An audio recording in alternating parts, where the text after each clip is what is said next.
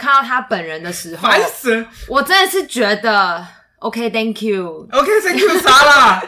就是你你的那个穿着跟你那个表情，还有你那个时候整个瘦到就是有点尖嘴猴腮的样那个时候子。五十九公斤。我我觉得真的就是阿弥陀佛，你看起来就是很猥琐样子，就是什么叫阿弥陀佛？你看起来就是很猥琐的样子。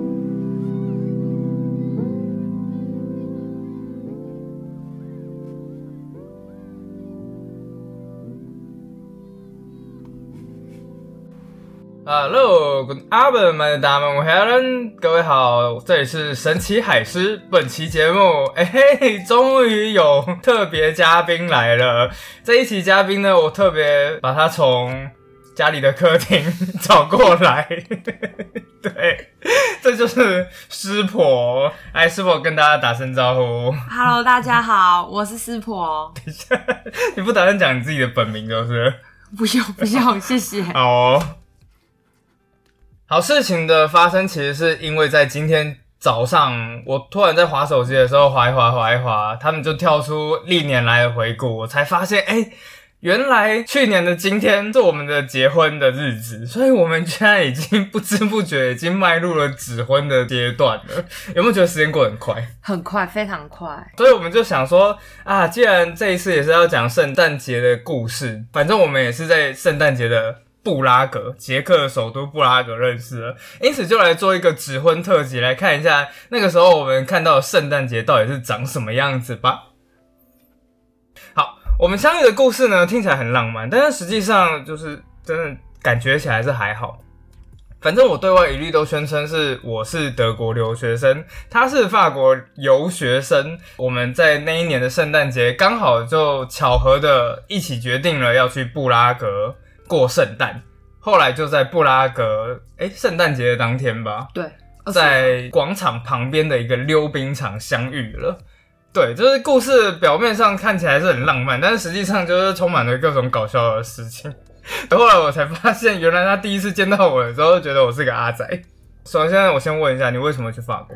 就你刚刚讲的游学啊，游学游学，其实我只有在那边待大概五到六个月而已。那其实就是我硕士论文写完之后，就是决就是就是决定要过去爽一下，就真的是爽一下。我觉得很烦，他每次都跟人家讲说什么我在我在法国留学，留跟游这个就是每次都让我很很尴尬。我就是去玩的。哎、可是说老实话，就算只是五个月，能够在欧洲待五个月，也是蛮了不起的一件事。不是我了放超过一个礼拜的假是什么时候？不要跟我现在比，我说这不是我了不起哦，是我爸妈很了不起，谢谢那个最大赞助者妈妈奖学金妈妈奖学金，妈妈奖学金，留学生都这样说。好，那在法国哪个城市？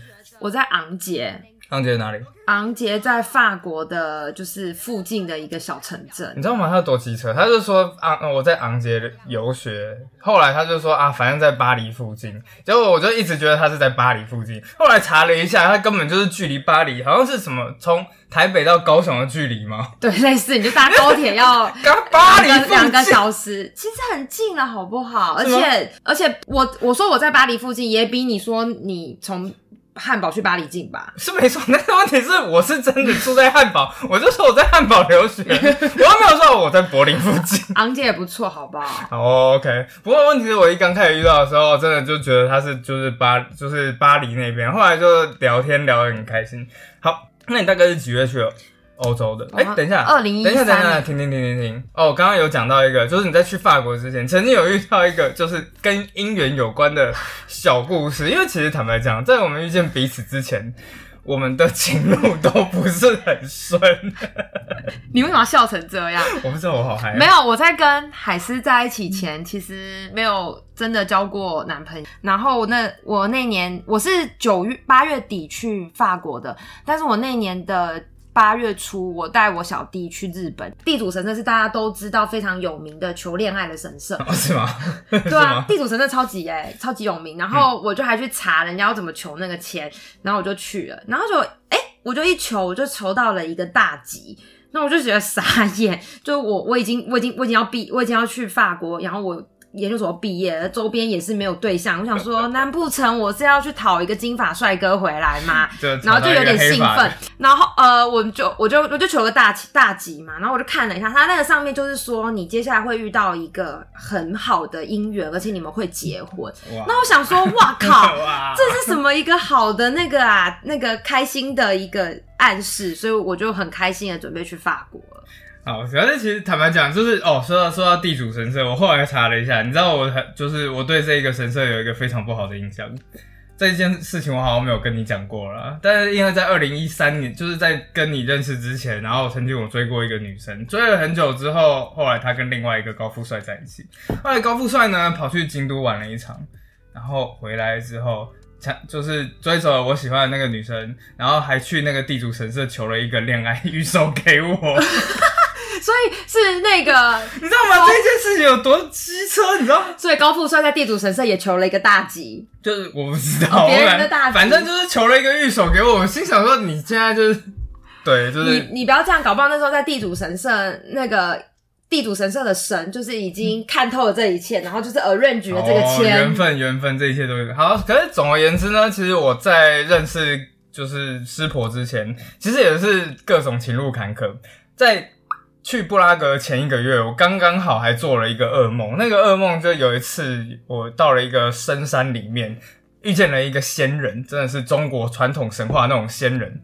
他就说：“你知道为什么你这辈子都交不到女朋友吗？”我就心想说：“天哪，我需要知道到底为什么。”后来仙人告诉我，原来是因为，原来是因为你上辈子有跟另外一个女的有一段孽缘，后来那个女生就是为情所困，最后自杀了。但是在自杀之前。她就用了一个，就是我要用生命化为结界，斩断我今生所有姻缘。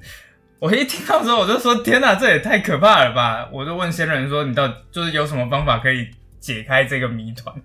后来仙人就告诉我说：很简单，你只要到现在山西省什么乡、什么镇、什么村。然后去那个地方，把女生的坟墓找到，好好的祭拜她，她就会原谅你的。后来真的跑到那个村，就看到坟墓的那一瞬间，我就醒来了。我就心想说：不，我的天哪！我后来查了一下 Google Map，哎，真的有这个镇。对，就是我那时候甚至都心想说：那我要不要去一趟中国？所以砍断你的结界。对对对对，结果到一个月之后，我就找到女朋友了。所以这件事就这样子。所以你的意思说，我是从我是那个墓墓是墓中爬出来，就你的命就是硬到可以去破人家结界。有多硬就对了。对，就是这个样子。好，那你去欧洲大概在几月的时候去的？当年的八月底到。那什么时候开始就是逐渐感受到圣诞氛围越来越浓厚？我觉得应该是从十一月，因为我记得十一月初的时候，我们还有放一个忘记是什么。什么假期在法国？那时候有一个多礼拜，然后之后我去西班牙玩，那时候我觉得还好。可是等到我从西班牙玩回来之后，我就慢慢就有感觉到，就是开始我的房东跟他的朋友已经开始会谈接下来圣诞节。重点就是你你回来之后，你就会开始刷你圣诞节的机票跟计划的时候，对对对对，机票整个价格超级便宜的啊！为什么圣诞节不是应该是大家都应该要出去吗？还是呃，因为我那时候在计划假期的时候，已经是从圣诞节前一周，然后一直到一月多，然后我记得我刷到一张机。票是从米兰到英国伦敦，好像只要三十欧而已。哦，对我这个真的我可以做，所以我就是从那个时候开始就觉得，哦，真的好棒哦，放假嘞！对对对对对，其实大部分从圣诞节开始假期的时候，首先第一就是开始朋友们都会讨论，街上也会开始出现，就是。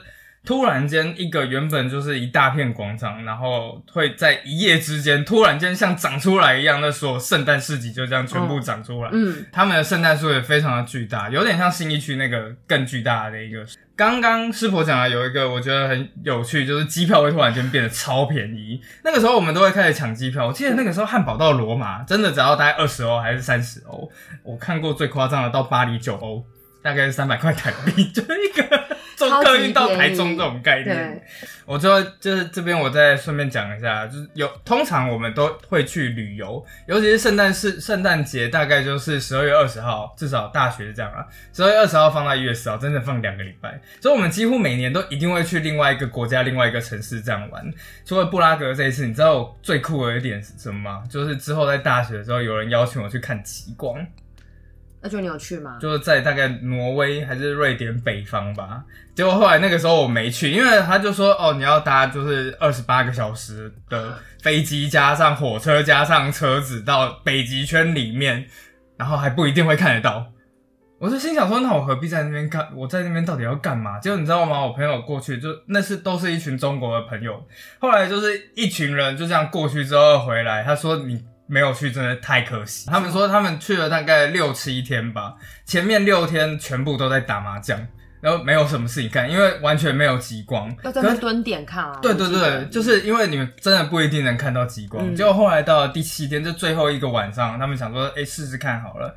结果突然间他们就看见了极光。原本一刚开始在天边一点小小的那种绿色光芒，接下来到最后整片天空全部都是。而且他们说他们在天上看到极光的时候，他们刚好在一个峡湾旁边。哦，结果美。而且峡湾那边突然间他们看到了鲸鱼，它就是那个鲸鱼就是这样跳出水面的时候，你就看到鲸鱼的尾巴就这样哗，然后在整片天空都是极光的情况下。那大概中间只有不到三十秒吧，可是他们就说，就为了那三十秒，过去这十几天经历的所有的磨难全部划算。嗯，对，然后结果我就这样子我白白的错过了。对，那你那年圣诞节在干嘛？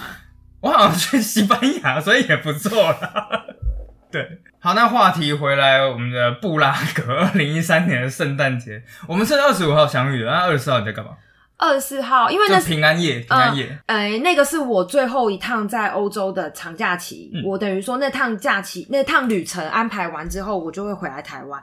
所以我其实那两周到三周，我几乎是在就是欧洲各个地方在游走。所以我在，而且我讲一下，我在那年。圣诞节的时候，我就是特别想要去纽伦堡，因为我不知道大家。纽伦堡是德国南边的一个城市，大概在慕尼黑北边一点点。它因为纽伦堡好像是圣诞市集最有名的城市吧，它好像是发源城市还是什么，反正我就是对纽伦堡有一个又有一个浪漫的幻想，跟布拉格一样，所以我就觉得一定要去纽伦堡，我一定要去它的圣诞市集，然后在圣诞节，然后我就在二十四号还是二十三号当天到纽伦堡，然后觉得真的好棒哦，就是你在圣诞市集一个最。最最经典的一个城市，然后有一些什么胡桃钱娃娃，然后里面的整个人，然后整个纽伦堡的就是那个大广场，整个城区都是圣诞市集。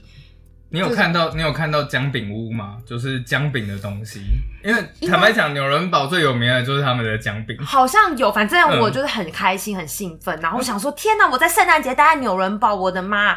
然后，但是我跟你讲，还不错，嗯，二十二十，我是二十三还二十四号到的。然后结果他们二十五号当天是整个就是都 off 嘛，对对。然后那时候还很兴奋，就二十四号隔天不是平安夜嘛，然后想说这明天一定又是哇，家家户户都有圣诞节。二十五号所有东西都没开，对，所有东西都一夜之间就是。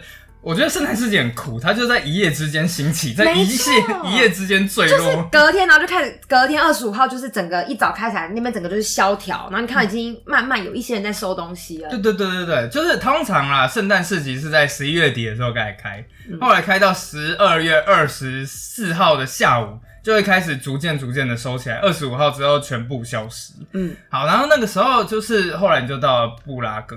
对，我就是二十五号当天早上。买吃完三明治冷的之后，我们就坐巴士，那种我把长途巴士吧，然后就是从纽伦堡到布拉格，所以我是二十五号当天晚上六点多，因为我们好像早上七八点的巴士，然后一路上就这样跨过边界，然后进到布拉格，一整天坐车都是巴士。哦，所以你们是搭巴士到布拉格，好累哦。对，然后就到，嗯，对，二十五号当天晚上到布拉格之后，我们就在那边先联系上了当地的一个留学生，对，布拉格同学会会长。对对对对对，这这一段我们等一下会讲，这一段我们等一下会讲。所以我就二十五号当天到。OK，好，好，其实你知道，就是对我是跟。另外一个女生，I know，我知道。好了，其实这件事情也是有一点小小的尴尬，因为现在毕竟跟着讨论的是我老婆，就是在二，就是事情，就是跟我一起旅行的其实是另外一位女生。那位女生呢，其实是慕尼黑同学会会长。当时我是汉堡台湾同学会会长。我们每一年其实都会，就是同学会其实都会举办一个活动，叫做嗯。德国台湾同学会会长联席会议，通常会去柏林或者那种大城市，然后就是讨论一下，哎，今年、去年我们干了一些什么事，明年我们的展望是什么。可是后来因为就是到最后这一个会议被人家戏称为是。联谊，你们就是对联谊会联谊会啊，对，就是通常就是你到最后你会发现，一过去之后，然后就是什么城市的同学会长，然后两个人就突然在一起了。反正就是在那一场联席联联联联谊会联谊会议的联席啊，联席联席会议里面，然后反正我就跟慕尼黑会长很熟的，就最后后来就决定说，哎，反正圣诞节没什么事情，然后就跑去布拉格玩一下。你现在自己说你有想要追？没有，我只可是可是我可是我得坦白讲，我觉得哎，就是有戏，就是有什么戏？没有啊，反正就对，没有。我说我跟你讲，有一点尴尬。我我我跟我真的觉得其实没差，因为我当时在呃布拉格看到他本人的时候，烦死！我真的是觉得。OK，Thank you。OK，Thank you，啥啦？就是你你的那个穿着跟你那个表情，还有你那个时候整个瘦到就是有点尖嘴猴腮的样子。五十九公斤。我我觉得真的就是阿弥陀佛，你看起来就是很猥琐样子，就是什么叫阿弥陀佛？你看起来就是很猥琐的样子。我觉得你那个时候就是跟着那个慕尼黑的 Christy 嘛，嗯，对对，Christy，对你你还 Christy，Christy，对你根本就是想要追人家，而且就是应该就是。别人说他要别不小心，别人别感觉就是别人不小心说哦，他圣诞节要去布拉格，然后就是你说哦，那是哦，那我也要一起。没有，是他找我的。我的天！你刚刚你的那个你当时的样子，就是会让我有这段后面的故事，就觉得是你要硬缠着人家的。好了，总而言之呢，我后来就就是跟慕尼黑那个 Christy 就两个人就决定要相约在布拉格。就后来万万没有想到，才大概我们二十号晚上回来，就是到布拉格。其实坦白讲，布拉格的圣诞市集真的很漂亮，尤其是在城市中心，就是那个布拉格广场。对我刚才想问你说，你为什么想要去布拉格？其中就是师婆有一个很重要的原因，是因为她听了蔡依林的《布拉格广场》，就超想去布拉格。我从国中听到那首歌，然后我就想说啊，天哪，一定要去有生之年一定要去布拉格广场，知道吗？就是那首歌跟蔡依林在。我感谢在布拉格，我不想唱歌哎，啊，我不想唱歌，大家真的帮我剪掉。我不要，我不要。我站在布拉格广场的时候，跳着舞旋转，对对对，然后去了布拉格才发现没有布拉格广场。有啦，其实最有名的还是城市中心那个旁边有天文钟的那个广场啊。但是布拉格有非常非常多的广场。我们后来看到的就是最市中心的那个广场，其实大家想想看，大概有点像中正纪念堂那个自由广场，差不多那么大的空间里面，嗯。到处都是圣诞市集，大概有五十间到一百间这个样子吧。那后来大概在十二月二十四号晚上，然后他们还会有一些节目，像是什么嗯唱圣圣诞歌这样子。然后我和 Christy 两个人就在广场旁边的一间高楼层的咖啡厅，好像四楼还是五楼吧，一边吃着维也纳的那个就是苹果卷，然后一边就这样子看那个圣歌。哎，二十四号晚上就觉得哎。好像还蛮开心的，突然间发觉到二十五号就跟这位师婆遇到的一样，就是什么东西都没开，我就突然间不知道要去哪边玩。这个时候，Christy 就提出一个建议，说：“哎，我们之前在联席会议的时候，不是也认识布拉格学生会会长吗？然后就打电话说：，哎，有没有什么当地的地方可以去玩的？一打电话之后，就是这一个布拉格学生会会长就接起电话。” 对，我们就称之他为爽哥好了。爽哥说：“哦，没有问题啊。可是我现在也在接待一团台湾团，就是有一群从法国来的女生，然后我现在正在接待他们。你们可以一起吗？”然后我们就当然就讲说：“啊，好啊，没有问题啊。”结果就在二十五号晚上广场旁边的溜冰场，溜冰场，我和师婆第一次相遇。好，第一次相遇，我原本想要讲的就是我们第一次相遇的时候，第一眼印象是什么？不过你刚刚好像已经讲完了，而且还蛮伤透我的心的。哎，你就是你那个，你当时那个样子，我好了，那个时候的确穿着是有一点不太 OK。我我就是连在欧洲那么漂亮的地方，我第一眼。就是对你都都就是不会有任何一见钟情的感觉，绝对不会。我心里就只想说，哦，太棒了，终于可以说中文了。有几个可以讲中文的人可以聊天。OK，fine，OK，fine。没有，其实我对他的第一眼印象其实也差不多。我跟你讲，在欧洲的时候，真的不会有那种浪漫一见钟情，因为大家都是留学生，留学生穿的很穷困。就我那时候戴着一个充满毛球的毛帽。然后穿着一件就是能够据说防寒到零下四十度，但是根本就是丑不拉几的一件外套，然后好像还穿着你穿了靴型裤，靴型裤，然后还有一没有那个是有一点靴型 shape 的裤子牛仔裤很怪的裤子。对，可是我那时候觉得蛮好看的这样子。好、啊，总而言之呢，就是我忘了说，对不起，我一定要讲，他当时有多怪。他还戴着一个会变色的没有镜眼镜，就会变成蓝色镜片的眼镜，然后这是有一点金边的框。我我我觉得真的超级怪的，这个东西 就是十年前看就很怪了哦，所以放到现在来看就真的更怪。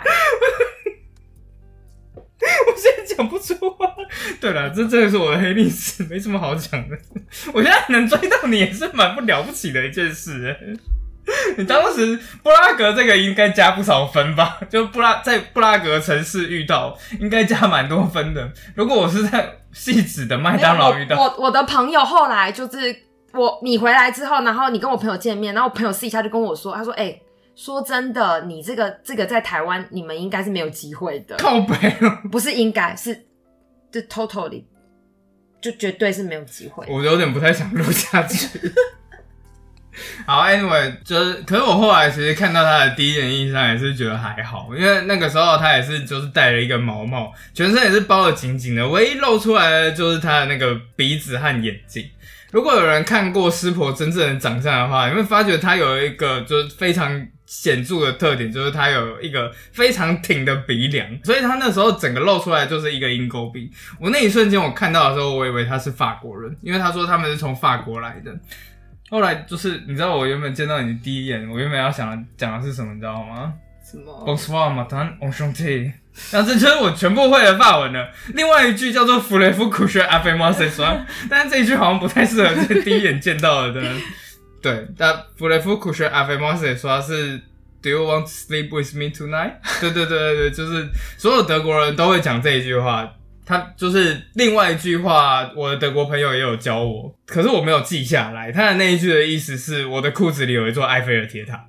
对，就是 这几句话好像都不太适合，就是第，所以我原本第一句话想要跟你讲的就是 enchanté，对，就是很荣幸见到你。